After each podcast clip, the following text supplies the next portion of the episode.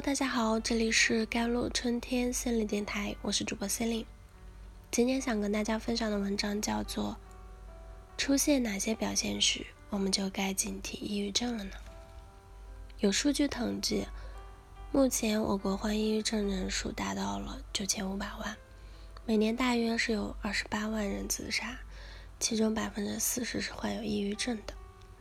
在抑郁症患者中，有六成以上的人。没有能够及时就医，以至于病程迁延，造成了难治的抑郁症、自杀等严重情况。所以在生活中，对抑郁症的及时发现、及时治疗是非常重要的。那么，出现哪些表现时，我们就该警惕抑郁症了呢？第一，容易疲惫。抑郁症的疲惫往往是毫无征兆的出现，它突然。并且呢，是在心理感受上的强度远大于身体实际的疲惫感。这种疲惫很难恢复，即使是每天睡上十几个小时的觉，也无法减轻，甚至还可能加重这种疲惫感。怎么睡都好像睡了个假觉。第二就是睡眠紊乱，睡眠紊乱和抑郁症的相关程度很高。长期的睡眠紊乱不仅会引发抑郁症，还可能会导致焦虑、躯体疾病等等。睡眠紊乱的类型也有很多，不仅只有入睡困难，还包括容易惊醒、睡眠质量差、多梦、早醒等等。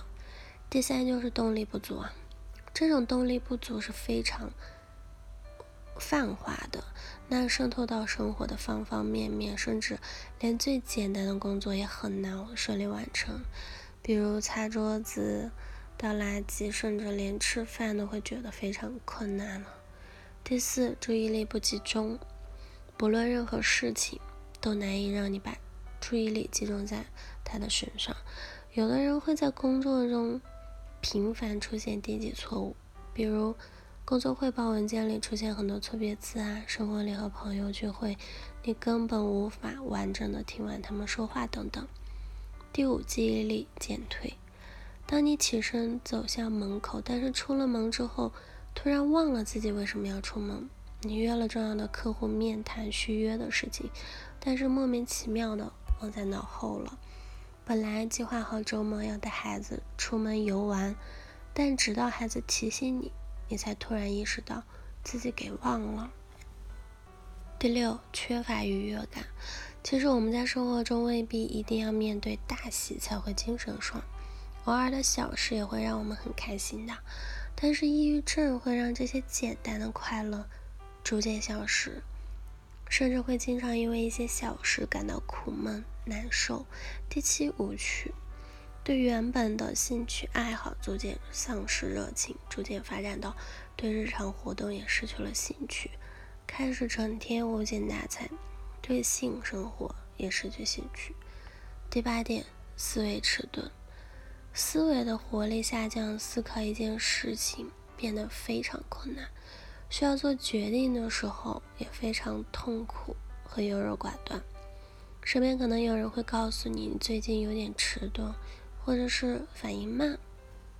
第九就是脾气变化，情绪开始不稳定。本来从不发火的你，可能会因为一点小事就控制不住的发脾气，事后可能会自责，但是遇到一些刺激的时候还是忍不住。第十，心慌，这种心慌是没有任何外界诱因的，会突然产生，次数多了之后便会让你始终。惴惴不安，整天是如坐针毡。当然不只是心慌，还可能出现头痛、背痛、腹泻等情况，但是又检查不出明确的躯体疾病。第十一点，食欲紊乱，可以是食欲不振、食欲减退或者是厌食。有的抑郁症患者会形容吃饭如同。就感受不到食物对味蕾的刺激了，自然就越吃越少。虽然食欲增加相对于食欲减少来说更少见，但也可能是抑郁症的表现之一。第十二点，社交减少。开始不愿意和身边的人来往，社交活动明显减少，有的人甚至会惧怕外出，把自己关在家里。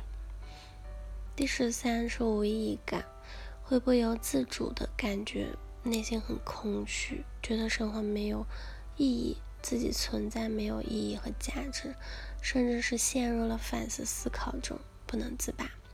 第四就是想到死亡，经常会想到和死亡有关的话题，不一定构成自杀观念，但关于死的问题，会总是被自己想起。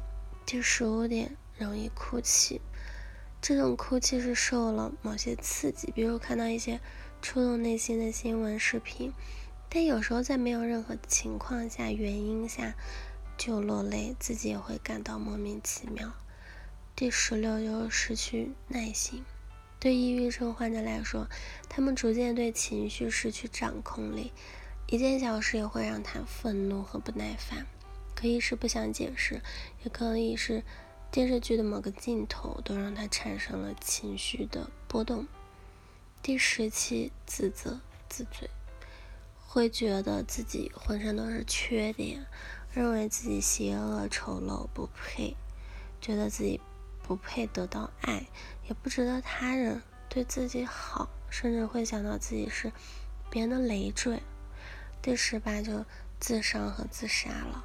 自伤有很多可能的动机，比如因为觉得自己过于失败，便采用这种方式自我惩罚；也有可能是因为他们对自己的感受性下降，便会用自伤的方式让自己意识到自己还活着，还有感觉。好了，以上就是今天的节目内容了。咨询请加我的手机微信号：幺三八二二七幺八九九五，我是 C e l i n e 我们下期节目再见。